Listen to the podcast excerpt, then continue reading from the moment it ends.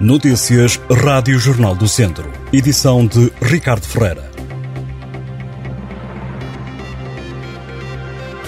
Esta quarta-feira, dia 2 de novembro, muitos alunos da região deverão ficar sem aulas. Os professores vão estar em greve, o que poderá levar a furos nos horários dos estudantes. Quem o admite é o Sindicato dos Professores da Região Centro. A paralisação desta quarta-feira foi convocada pela FENPROF. O sindicalista Francisco Almeida diz que a classe docente exige 35 horas semanais para todos os professores. O protesto foi também marcado contra a ausência de respostas do governo para democratizar a gestão das escolas e contra a municipalização do ensino. Francisco Almeida prevê que esta venha a ser uma greve com muita adesão por parte dos docentes. De 11 a 13 de novembro, o Viseu volta a receber a tradicional Rota do Rancho, uma iniciativa que dá a provar um dos pratos vizienses mais típicos. Nesta edição participam mais de meia centena de espaços de restauração. Durante três dias, 52 restaurantes do Conselho vão ter como prato principal o tradicional rancho. A Rota do Rancho é uma iniciativa da Associação Comercial do Distrito de Viseu, em parceria com o município, o Regimento Infantaria número 14 e a Comissão Vitivinícola Regional do Dão.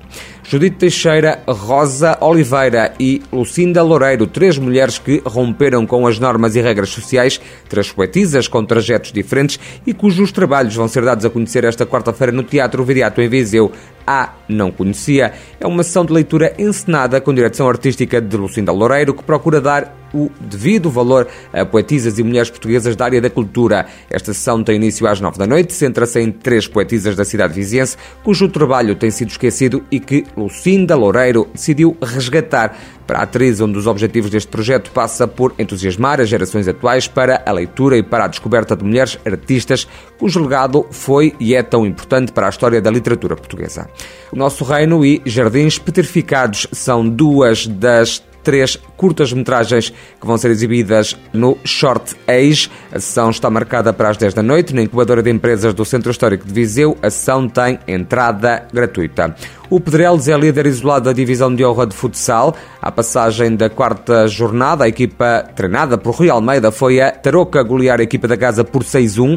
Esta goleada do Pedrelos diante do Lanterna Vermelha do campeonato, aliada à derrota do Sinfãs Futsal em Lamego, dá a liderança isolada à equipa do Conselho de Mangualde. Os sinfanenses perderam diante do Futsal Clube de Lamego por 4-2. São estes então os resultados completos da jornada 4 da divisão de honra de futsal da Associação de Futebol de Viseu, Tuna Santo Estevão 0, Unidos de Estação 5, Rio de Moinhos 7, São João de Pesqueira 3, Gigantes de Mangualde 4, Torre Deita 2, Futsal Clube de Lamego 4, Sinfãs Futsal 2, Futsal Tarouca 1, Pedrelos 6, Sinfãs 2, Ajab Tabuaço 0, Irmamar Futsal 8, Penedono 4.